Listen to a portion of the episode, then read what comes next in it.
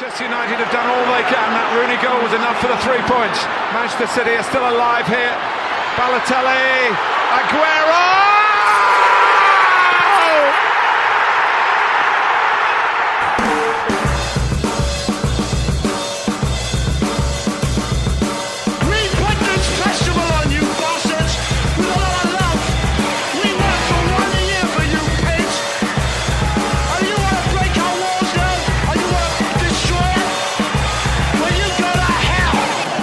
Here's Hughes again. And here's Giggs over the goalkeeper. Cantona!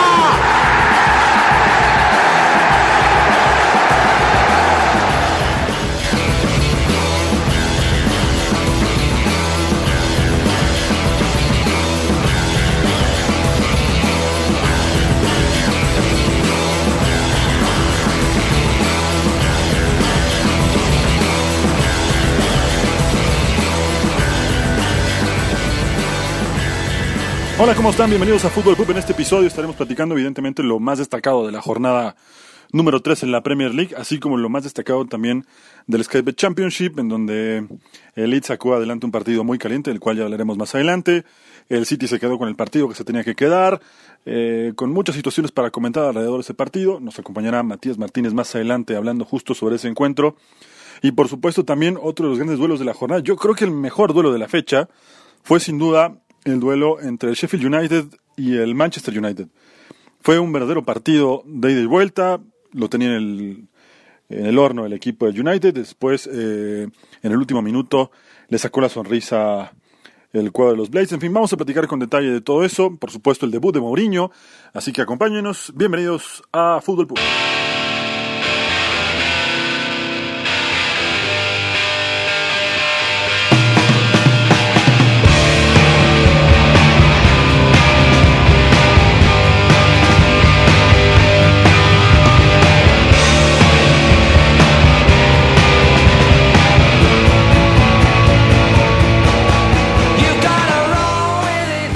Empezar con el recorrido de esta jornada 3 en la Premier League, arrancando por supuesto con el mejor partido de la jornada en cuanto a nombres, en cuanto a equipos de peso y en cuanto a la necesidad de unos y otros. El City volvía de la fecha FIFA tras el duro golpe que se comió al perder en Anfield 2 a 1, con todas las polémicas alrededor del bar, en fin, con todo lo que ya conocemos que ocurrió en ese partido y también con el tema de no perder la carrera Liverpool, que un par de horas atrás ya había ganado su partido contra el Palace, pero de eso vamos a ver más adelante.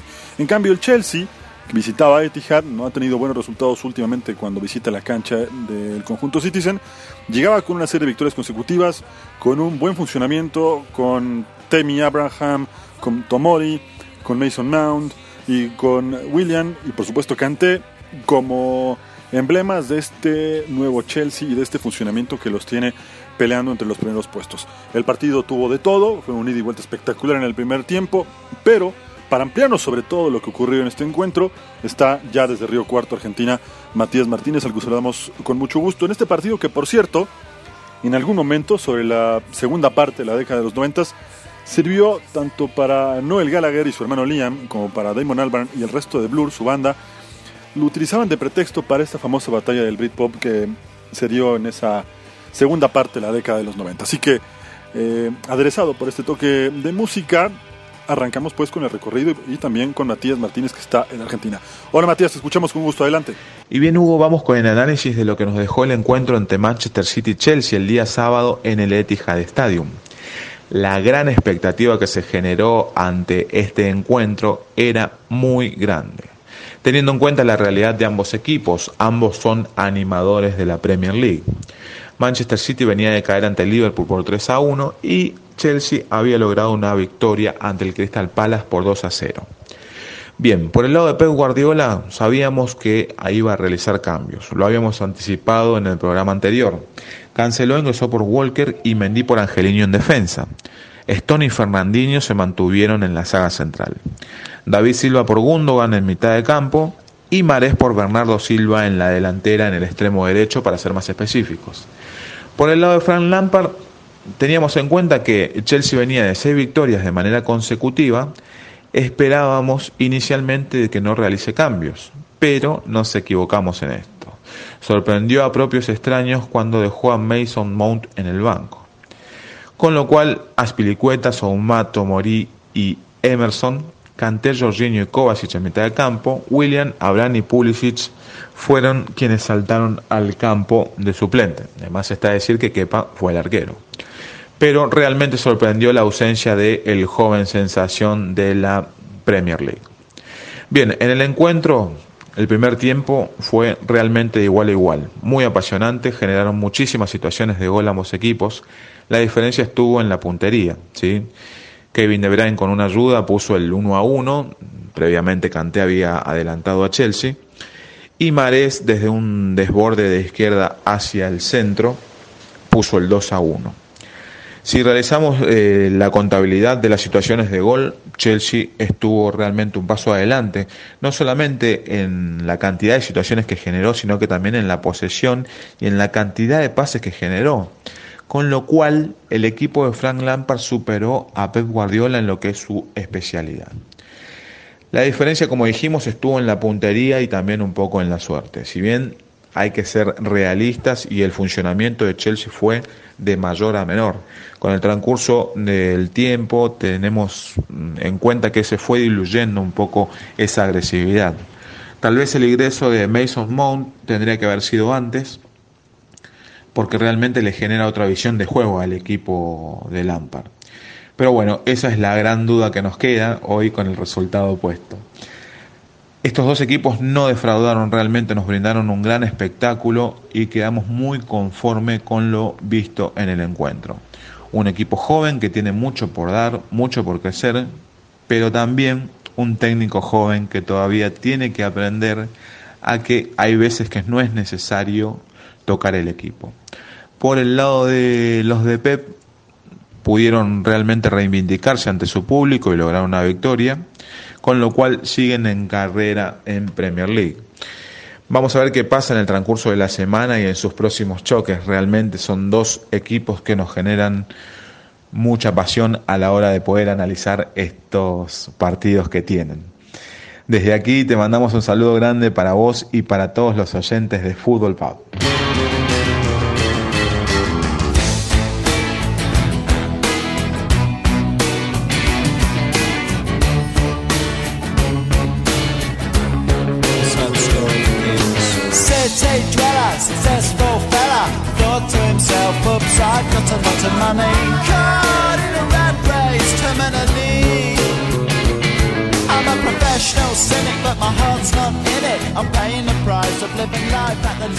Bien, pues tras escuchar a Matías y el análisis táctico de lo que fue el gran partido en Etihad entre el City y el Chelsea, vamos a continuar con el otro partido que, si bien no atraía todas las miradas por ser un Tottenham con West Ham, aunque por otro lado, si lo pensamos, es un partido con mucha rivalidad, es un partido muy picante porque ambos equipos son de Londres y porque los dos equipos de Londres eh, siempre está esta especie de derby, un partido con viejas rencillas, un partido eh, atractivo para los hinchas de cada equipo y porque además debutaba José Mourinho como entrenador del conjunto del Tottenham.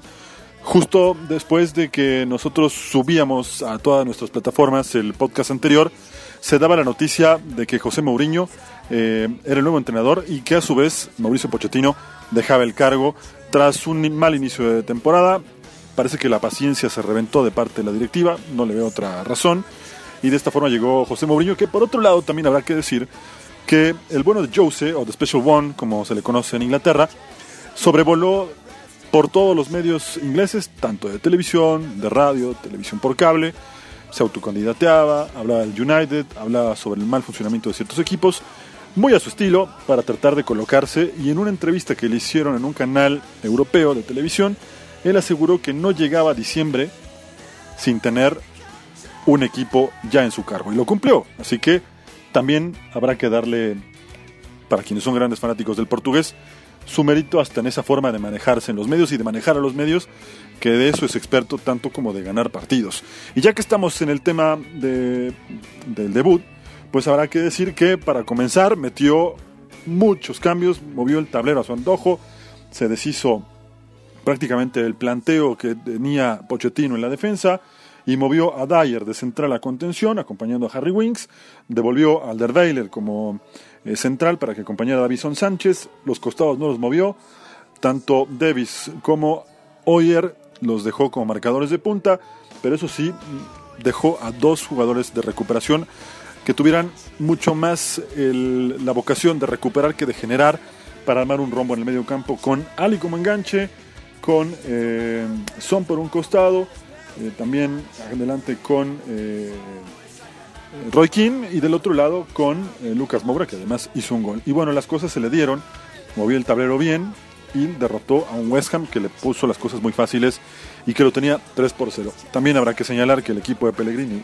con todos los errores que cometió, se acordó de que jugaba al fútbol y Miguel Antonio, él solo, le complicó el partido al conjunto de los Spurs. El partido termina 3 por 2 y la imagen que deja el Tottenham es de un equipo que se quiere recuperar, de un equipo que mostró una mejor actitud, sobre todo en la jugada del primer gol, en donde Ali se resbala, pero sobre la línea de, lateral, pegado a los bancos, alcanza a tocarla con el tacón, se la cede a, a Son y este mete el centro para el primer gol del conjunto del Tottenham. Así que vendría después eh, el segundo gol.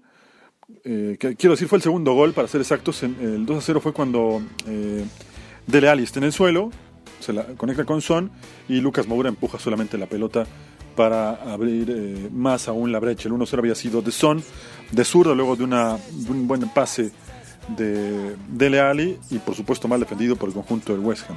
Decíamos, esta vocación de recuperar la pelota, de presionar en la salida y de estar mucho más sólidos atrás, eh, lo veremos porque es el señor de José Mourinho y además porque este equipo, como lo paró, seguramente lo vamos a ver repetir en este tanto en el 11 como en la parte del dibujo táctico en más de una ocasión. Si a Mourinho le gusta, va a encontrar el equipo, va a encontrar la forma y los va a ir convenciendo, como él dijo cuando llegó en su primera conferencia de prensa, que tenía que convencerlos del esquema que él pedía y parece ser que las cosas están dando, al menos por ahora, que el equipo ganó, esto funcionó y veremos en sus siguientes compromisos tanto de Champions como de la Premier League, de aquí al menos hasta el Boxing Day, qué tanto puede asimilar su idea táctica el equipo ahora que dirige José Mourinho.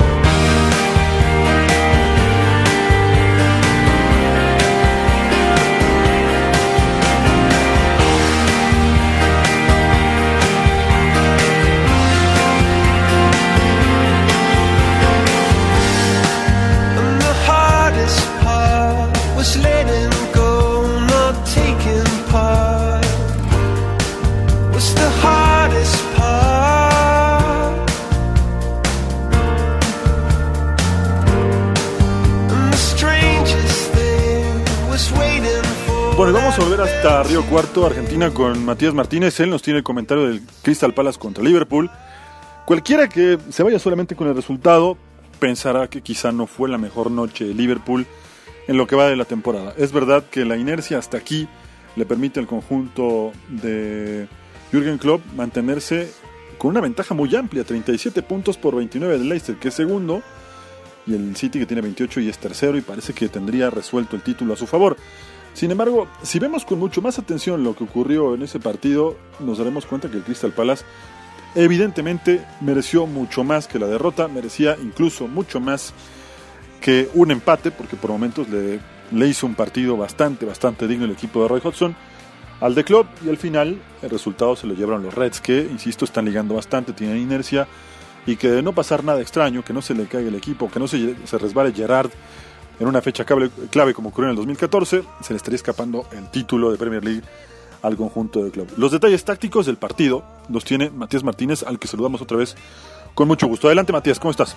Y bien Hugo, vamos con el análisis de lo que nos dejó el partido entre Crystal Palace y Liverpool en Selhurst Park. Se enfrentaron el día sábado. Por el lado de los Eagles no hubo cambios con referencia al partido pasado ante Chelsea los mismos 11, White, Ward, Tompkins, Cahill y Patrick Van Aanholt, Coyaute, MacArthur, Townsend, Milivojevic, Zaha y Ajeu, los mismos 11 que contra Chelsea. Por el lado de Liverpool, Allison, Alexander Arnold, Lobren, Van Dijk, Robertson, Henderson que logró recuperarse de la lesión, Fabinho Winaldum, Oxley Chamberlain, que ingresó por el lesionado Mohamed Salah, que estuvo en el banco de suplentes, Firmino y Mane. Bien, el desarrollo del encuentro comenzó con un Liverpool dominante, pero con el correr de los minutos el Crystal Palace comenzó a acomodarse en el campo y generó bastantes situaciones de peligro ante el arco defendido por Allison.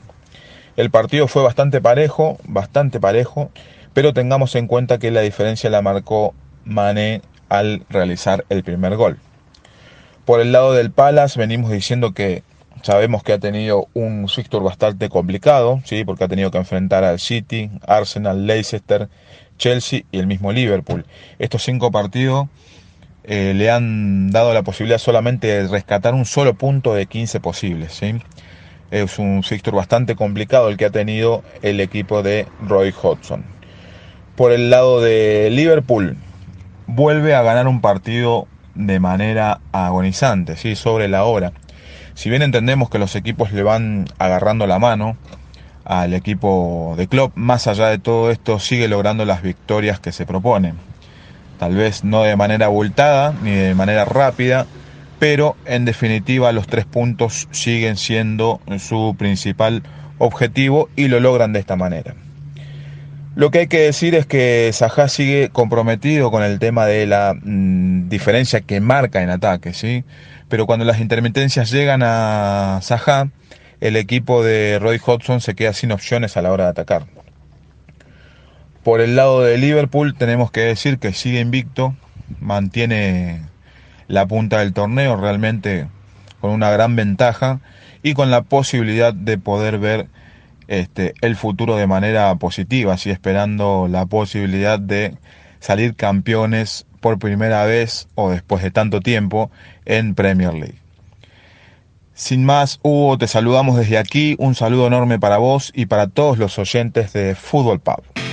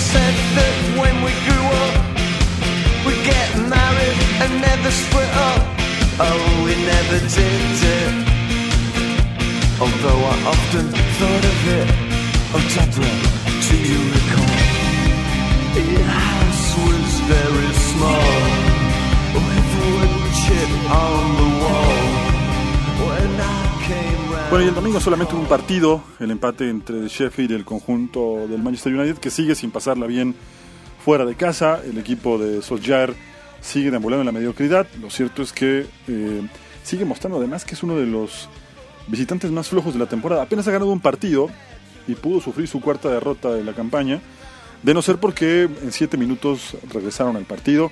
Lo tenía cocinado el conjunto de los Blades. Arrancaron ganando con un gol de Fleck a minuto 19. Así se fueron al descanso, pero justo cuando comenzaba el segundo tiempo, eh, Liz Muset con una asistencia de Fleck pondría el 2 a 0 algo pasó, algo pasó a la inversa para el conjunto del Sheffield y también para el United, porque mientras que uno se desconectaba, el otro le sonaba el despertador y, despertó con todo, porque en siete minutos dio vuelta al partido. Brandon Williams acortó distancia, después Mason Greenwood y después eh, Marcus Rashford, que había asistido Greenwood para el empate a dos, cuando todavía festejaba el empate la parcialidad del United, Dos minutos después llegó el 3 por 2.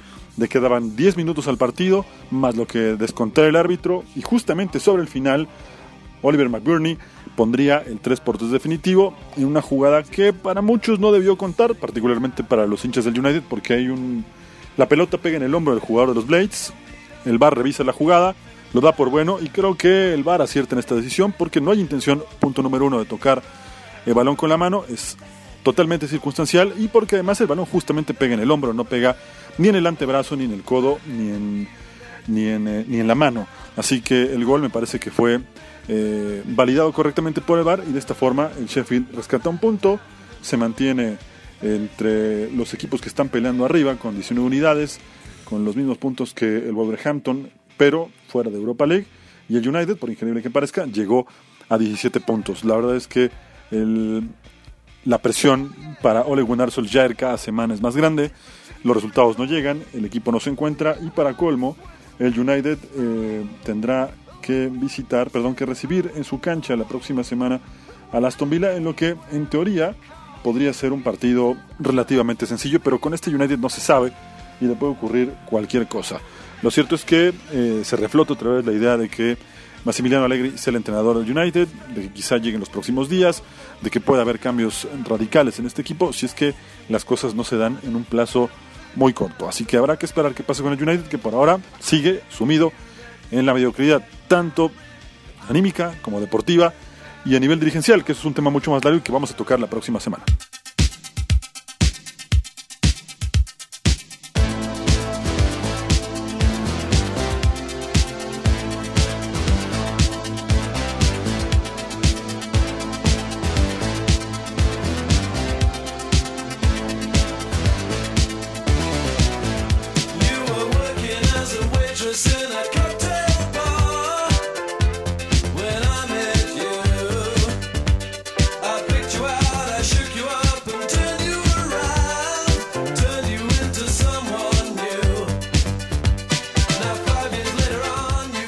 Bueno, y para terminar, simplemente comentar lo que pasó en la jornada del Skate Championship, en donde West Brom sigue como líder, salvo a dos puntos de Leeds, en una jornada que arrancó el viernes con el triunfo del Fulham 2-1 sobre Queen's Park Rangers y que después tuvo partidos muy atractivos, evidentemente en la zona de arriba, en donde el Derby sacó un buen triunfo, derrotó 1 por 0 al Preston Northern con gol de Martin Wargon y además este es un duro golpe para el Preston que está peleando evidentemente en la parte de arriba. Eh, compartía el segundo lugar con el equipo del West Brom y ahora gracias a la combinación de resultados el Leeds terminó segundo y si en este momento terminara la temporada ascenderían de forma directa West Brom y Leeds y lucharían por el playoff Preston Northern, Fulham, Nottingham Forest y el Swansea City. Y ya que hablamos de Leeds, bueno, decir que el Leeds le ganó 2 a 1 en Kennywood Road a Luton. Eh, un partido realmente complicado. Empezó ganando el equipo de Bielsa con el gol de Bamford.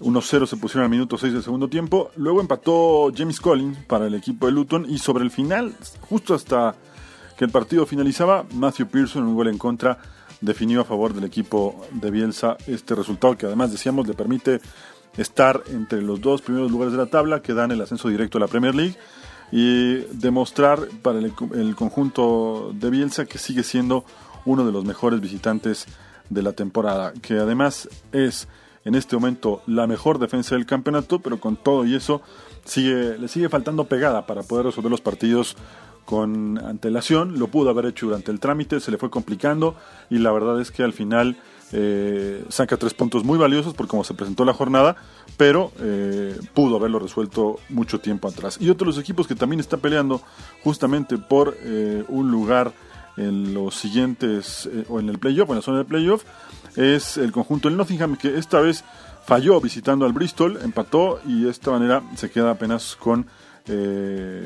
29 puntos y eso evidentemente le complica bastante. Swansea tiene un partido pendiente que lo estará jugando este martes, así que bueno, estaremos ya al pendiente de lo que ocurra con la siguiente jornada del Skate Championship y por supuesto también con la siguiente jornada de la Premier League, porque la próxima semana hay partidos realmente atractivos.